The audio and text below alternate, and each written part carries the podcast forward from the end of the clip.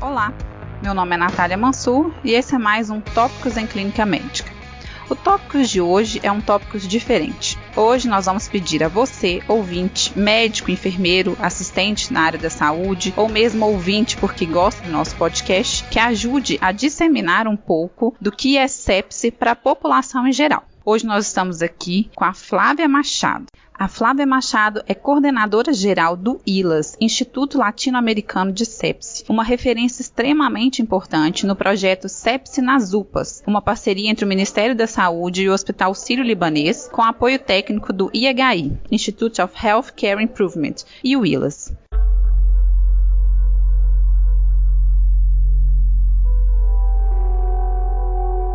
Nós hoje queremos trazer a abordagem da sepse de uma forma geral para a população como um todo, para que eles saibam e ajudem o profissional de saúde em identificar os sinais precoces de sepse e entender um pouco do que se trata essa entidade. Muito obrigada, Flávia, e seja bem-vinda ao nosso podcast Tópicos em Clínica Médica. Olá, muito obrigada aí pela oportunidade de estar falando de sepse, né? Acho super importante esse tema, porque é uma causa de mortalidade das principais que a gente tem na saúde pública brasileira. É bem clara a importância do reconhecimento precoce da sepse em reduzir a mortalidade dessa entidade. Usando suas palavras, dor no peito, ficamos em alerta para infarto. Não movimentar um membro, pensamos na hora em AVC. E a sepse, Flávia? Existe algo que a população em geral pode se conscientizar para auxiliar a reconhecer a sepse precocemente? É sim, a população pode aprender a reconhecer os sinais de sepse, né? Sepse é a presença de uma disfunção orgânica, ou seja, um, um, algum órgão do nosso corpo que não está funcionando direito por causa de uma infecção. Então, tanto a gente deve aprender a reconhecer os sinais de infecção, que isso as pessoas estão mais acostumadas, né? Sinal de pneumonia, alguém que está com tossino, com catarro, com febre, sinal de infecção urinária, dor para urinar, como perceber os sinais de que isso está ficando grave, ou seja, de que tem algum órgão nosso que não está funcionando direito. Então, é só a gente pensar em como os nossos órgãos funcionam e aí a gente pensa como é como eles deixam de funcionar funcionar. Esses são os sinais de gravidade. Então, parar de fazer urina, porque o rim deixou de funcionar, sentir falta de ar, porque o, pulmão está funcionando de forma inadequada, a pressão cai, então os sinais de pressão baixa, que são tontura, a dificuldade para fazer as coisas, aquele cansaço extremo, ou, por exemplo, quando o cérebro está cometido né, e não está funcionando direito e a pessoa fica sonolenta, ou o contrário, agitada, confusa. Todos esses sinais de que os nossos órgãos não estão funcionando bem são sinais de alerta para a presença de sepse. Bom, sobre o reconhecimento do ponto de vista assistencial, a gente vai ter um podcast específico com o Dr. Rooney. Vamos falar então da abordagem da sepse como um todo. Trata-se de um bundle, né, a ser iniciado em uma hora, com algumas ressalvas importantes. No número 1 um do bundle, a gente precisa medir o lactato. Por que medir o lactato é importante? Em termos leigos, é importante a gente saber que o lactato ele se forma no nosso organismo quando os tecidos estão recebendo pouco oxigênio. Ou seja, na prática, quando o nosso funcionamento do coração, o fluxo de sangue para esses tecidos está baixo, esses tecidos passam a gerar essa substância que se chama lactato. Então, quando a gente mensura o médio, o lactato do sangue, a gente, na verdade, está medindo uma substância que devia estar em pequenas quantidades no organismo e que a quantidade dela aumentou porque está tendo diminuição da oferta de oxigênio para os tecidos. Então, ele é um marcador de má perfusão, de mau fluxo de sangue para os órgãos e por isso é tão importante que nas medidas iniciais ele seja mensurado, para a gente saber se vai ter que ter alguma abordagem de tratamento para melhorar o fluxo de sangue para esses tecidos. Número 2 é a coleta de culturas e tem um adendo especial a controle de foco. E a gente sabe que é sempre importante envolver o paciente nas decisões, no tratamento, como envolver o paciente nesse tópico específico de coletar as culturas e controlar o foco de infecção. É sempre importante o paciente saber todos os passos do seu tratamento. Então, se a gente vai coletar sangue dele, né, e ele vê aquele monte de sangue sendo coletado, é importante ele entender o porquê. Né? Então, vou coleta de sangue para ver se eu identifico qual é a bactéria que está provocando aquela sepse. Vou coletar urina para saber se eu identifico, no caso de ser uma suspeita de infecção urinária, qual é a bactéria que está provocando aquela infecção urinária ou coleta de outras culturas do corpo, dependendo de onde é o meu foco infeccioso para aquela sepse. Com relação ao controle de foco, sim, o paciente tem que compreender. Se o foco da sepse é uma infecção dentro da barriga, isso pode ser que seja tratável somente com antibióticos ou pode ser que ele precise de uma cirurgia. E essa decisão sobre cirurgia ou não, ela é uma, deve ser feita com participação da família, do paciente. Mesma coisa, às vezes é uma, um abscesso, uma coisa que precisa de envolver uma punção, todas essas decisões, tirar um catéter, por exemplo, alguém que dialisa e tem um desses catéteres de longa permanência, então pode ser que a decisão envolva retirar o catéter de diálise de um doente. Então isso tudo realmente tem que ser feito com pleno esclarecimento do paciente. E até o paciente, né, ajudando a identificar esses possíveis focos de permanência, né, da infecção. Bom, no número 3, o antibiótico de acordo com o protocolo local. O que, que é importante comentar desse tópico?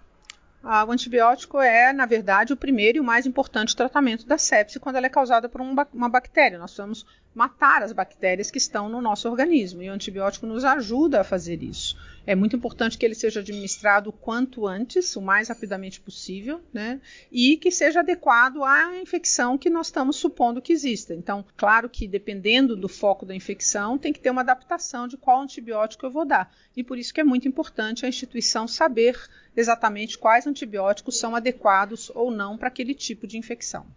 O paciente também pode ajudar a lembrar, né, os fatores de risco. Internei no último mês, tem alguma outra coisa que é importante lembrar sobre esse tema? Eu acho que o paciente sempre nos ajuda quando ele nos informa os seus sintomas corretamente, para que a gente nos facilita ah, dessa forma, identificar o foco correto da infecção e sim se lembrar, junto com o profissional de saúde, ou seja, o profissional de saúde tem que perguntar isso e o paciente tem que nos ajudar também a, prestando informações sobre o que, que aconteceu com a vida dele recentemente, para que o profissional de saúde possa identificar entre aquele passado dele, né, se ele teve alguma doença, se ele faz algum tratamento, se isso identifica ele como um possível portador, por exemplo, de uma infecção por um bacilo resistente, o que vai alterar o antibiótico que ele precisa receber. Ótimo. O número 4 é a ressuscitação volêmica, né? E é aquela nossa dúvida sempre: 30 ml por quilo para todo mundo, todo paciente vai receber muito volume, muito soro? É seguro receber esse tanto de soro? O que, que você tem a nos dizer sobre isso? Eu acho que do ponto de vista dos pacientes, né, nós estamos falando aí para a população, é confiar na instituição em que ele está, né, entender que ele precisa e deve, em princípio, receber algum aporte de soro, sim. Vai depender um pouco da análise do caso dele, a quantidade de soro que ele vai precisar. Então, é muito difícil a gente fazer uma coisa generalizada, de forma que alguém chegue lá no hospital e diga: Poxa, não deram todo o soro que eu tinha que receber, está lá escrito que eu tenho que receber 30 ml por quilo não me deram isso. Ou seja, a população tem que entender que existem coisas na área da saúde que necessitam de um julgamento clínico para cada situação. Então, sim, em princípio, os pacientes devem receber é, soro, né? Em princípio, essa quantidade de soro pode ser uma quantidade maior, mas cada caso é um caso e a população tem que estar esclarecida nesse sentido também. Isso, e aí o, o nosso último tópico do bundle, né? Uma pressão média acima de 65 milímetros de mercúrio, o uso dos vasopressores, envolve muito catéter central para todo mundo ou não. São várias discussões que a gente tem em cima desse tópico. Você gostaria de comentar alguma coisa a respeito?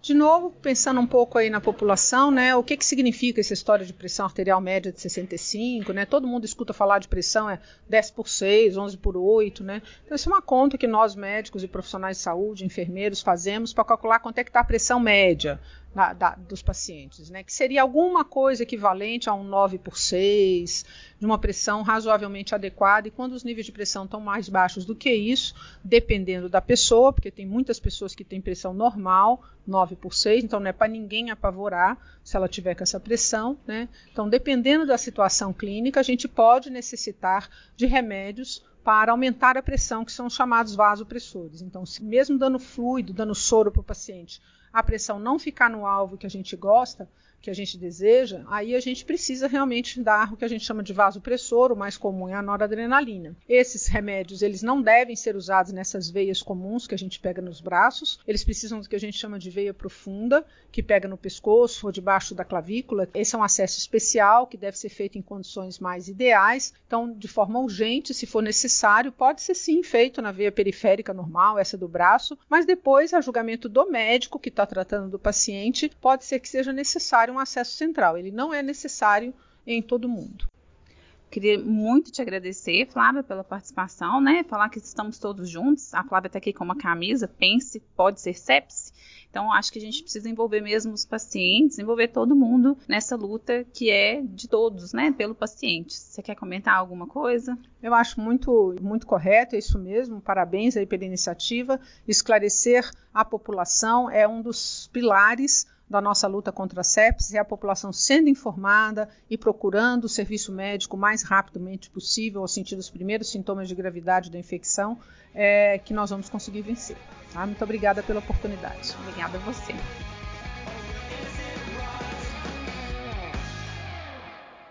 Gostou do podcast? Quer receber os novos episódios do Tópicos no momento em que eles forem publicados, no seu dispositivo e sem precisar fazer nada? Basta assinar o Tópicos em Clínica Médica no Spotify, no Deezer ou no seu agregador de podcast favorito.